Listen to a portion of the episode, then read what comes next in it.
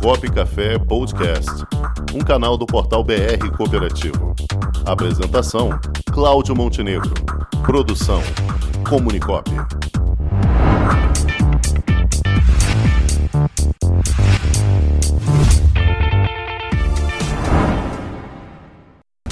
E no quadro Gente que Coopera de hoje, nós vamos conversar com o presidente da Infracop, Jânio Stefanello. Infracop, que é a Confederação Nacional das Cooperativas de Infraestrutura. Boa tarde, Jânio Stefanello. Boa tarde, Cláudio. Boa tarde, ouvintes e participantes do BR Cooperativo e do programa Copo Café. Um abraço a você, a Catarina, o Cláudio, que estão junto com você aí. E destacar, acima de tudo, o que é a Infracop. A Infracop é a confederação de cooperativas que envolve cooperativas de energia e que fazem também infraestrutura no meio rural, especialmente. Certo. Torno de 58 cooperativas do Brasil e atende quase um milhão de famílias, mais especialmente no meio rural. E, e- e distribuímos energia, fazemos geração de energia e também levamos internet via fibra ótica ou outro meio também para as comunidades do interior. Muito bem. E energia é, é o assunto do momento no país, né? Além das questões da- da- das vacinas aí, dos rolos que estão acontecendo, uma das grandes questões que vem afligindo a população é justamente a questão energética, né? O aumento das tarifas. Como é que a Infracop está vendo essa situação toda e de que forma ela pode contribuir na melhoria desse, desse cenário? Eu acho que é o, desafio, do- governo, que faz a gestão desse momento junto com a ANEL, que é a agência reguladora, e o Ministério de Minas e Energia, é, é passar para a sociedade que o momento é crítico. É, nós estamos com uma seca, principalmente nos grandes reservatórios no Sudeste. o- você fala que é a seca maior dos últimos 91 anos. Então, passar para a sociedade, não só no valor, mas também num apelo forte, né? Que, e eu, particularmente, não acredito que esse ano nós vamos ter problema. O desafio vai ser 2022, se não chover lá por setembro, outubro, novembro, que é o período úmido que eles chamam, né? Então, nós vamos ter desafios a partir do ano que vem.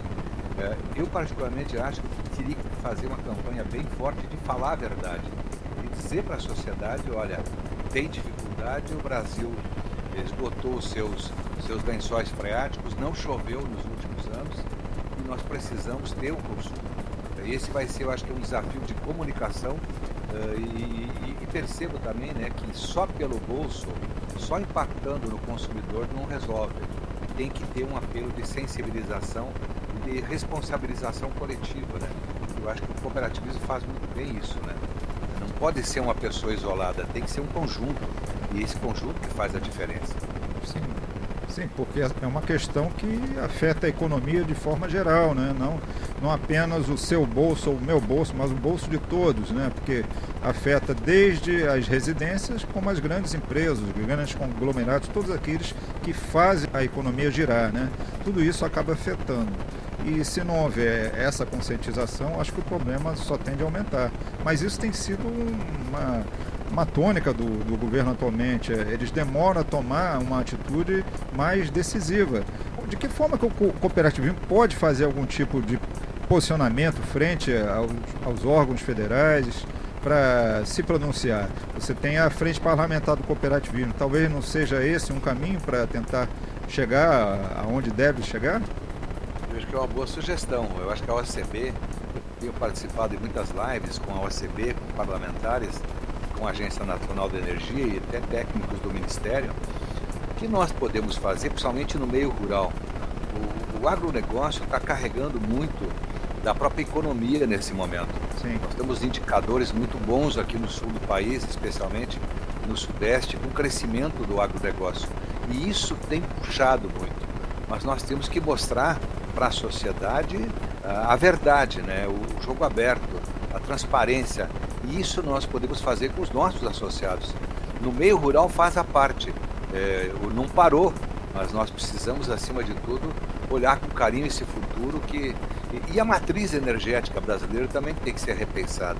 Hoje o Brasil está muito dependente já está menos dependente. Né? No passado era 80 e poucos por cento da base hídrica, hoje está em 65, porque, porque a eólica entrou mais, a solar entrou mais.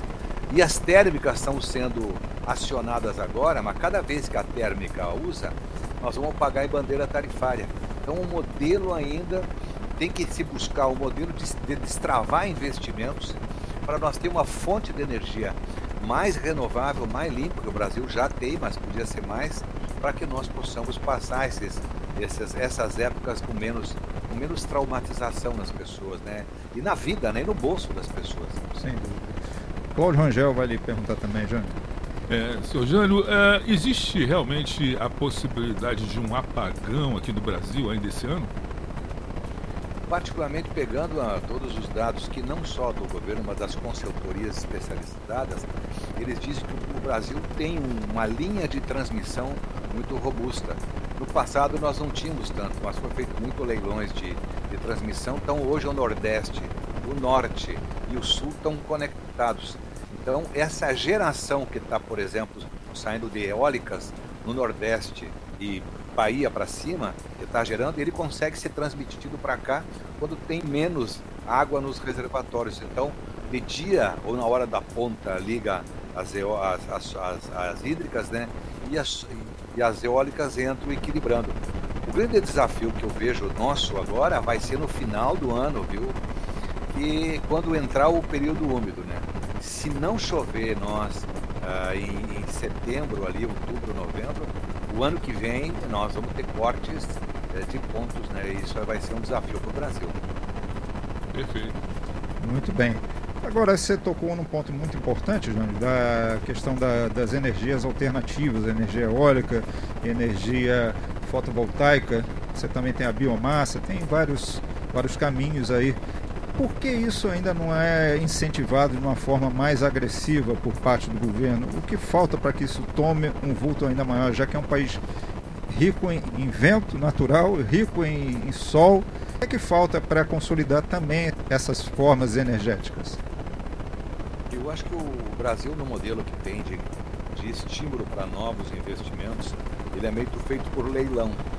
A pandemia que deu aí não a economia deu uma segurada. Agora está voltando a ser reativada. A economia que dita, por exemplo, os investimentos futuros. Mas eu vejo que o governo tem que criar um modelo de estímulo a investimentos, mas principalmente tem que ser locacionais. Não pode ser, por exemplo, uh, só no Nordeste solar. O Brasil tem, o Brasil é um país continental. Imagina, nós temos usinas lá no, no Amazonas, nós trazer a energia para São Paulo, que é o centro de carga. Nós precisamos dar uma redesenhada nesse modelo e estimular com incentivos mais locacionais, mais pontuais, mais em regiões onde a carga está, para que não tenha isso aí. O Brasil é um país enorme, né? Mas eu volto a dizer, né? As energias renováveis vão, independente do próprio governo, crescer, porque ela é a bola da vez. Nós vamos olhar para a eólica e solar, biomassa e as novas vai ser o futuro. O futuro vai passar por aí. Nós olhar para os outros países, a mudança da matriz energética, por exemplo, uma matriz mais suja, com térmicas, ela está saindo fora para ser entrar as energias renováveis. O caminho é esse, não, não tem outra saída. Entendi. Agora, Jânio, e em meio a essa crise da pandemia, como é que as cooperativas de infraestrutura têm conseguido passar por esse momento? Ah, o, que nós temos feito é bastante, as cooperativas têm criado modelos. O seu modelo de negócio é um modelo muito simples, né? Você tem um modelo de pertencimento, onde o sócio é dono, ele participa na gestão, ele participa no planejamento, ele se envolve na vida da cooperativa. Porque a cooperativa tem que ter muita ética, muita seriedade, muita transparência na sua gestão. Eu acho que esses pilares são bases né, para ela se solidificar. É, e nós estamos fazendo muitos leilões de energia visando reduzir os preços dos nossos, da energia para os nossos associados. Nós estamos criando mecanismos é, de participação muito mais ativas e estamos ajudando muito nessa época da própria pandemia. As cooperativas com o seu lado social, é, ela não corta energia, ela busca uma solução com as, com as famílias, ela tem essa proximidade de buscar a solução. Outra coisa que eu vejo muito importante, eu acho nas cooperativas de energia, é o compromisso social e comunitário, porque ela surgiu lá do meio, né?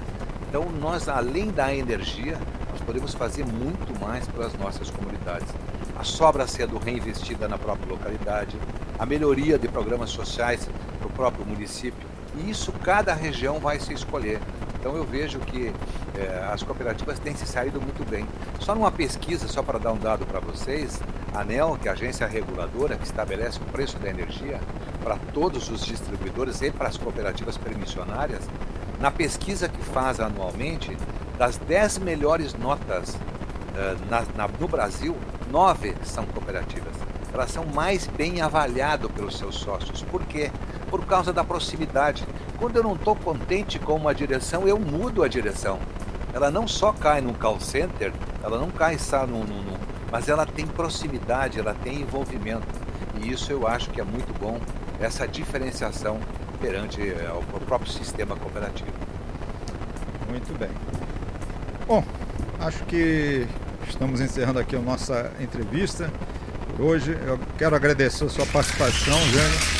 Muito importante todos esses relatos e, e, ressaltando que nós estamos publicando também uma reportagem, uma entrevista com você na nossa nova edição da revista BR Cooperativo, que está saindo até sexta-feira. Você vai receber em primeira mão assim que já sair do forno, tá bom? Muito obrigado aí, um grande abraço a vocês. Destaco as quatro cooperativas que nós temos de energia no Rio de Janeiro. A saudação a eles aí e que nós possamos continuar fazendo a diferença na vida das pessoas. O cooperativismo não cuida de capital, cuida de gente, cuida de pessoas. Nós somos uma sociedade de pessoas e espero que nós possamos ajudar a transição e principalmente construir um mundo melhor. É um grande desejo de todos os associados das cooperativas. Um grande abraço. Sem sombra de dúvida. Um abraço, Jane. Muito obrigado. Até a próxima. Com o esporte aprendi que cooperar é a grande sacada e que as maiores vitórias vêm quando a gente se une. No cooperativismo também é assim. Mais do que um modelo de negócio, o COP é um jeito diferente de empreender e está espalhado por toda parte do campo à cidade, nos produtos e serviços, facilitando a nossa vida e gerando renda para muita gente. O Guga Kirten e quase 15 milhões de brasileiros já são COP. Vencer você também. Tudo ao seu redor já é. Somos.cop.br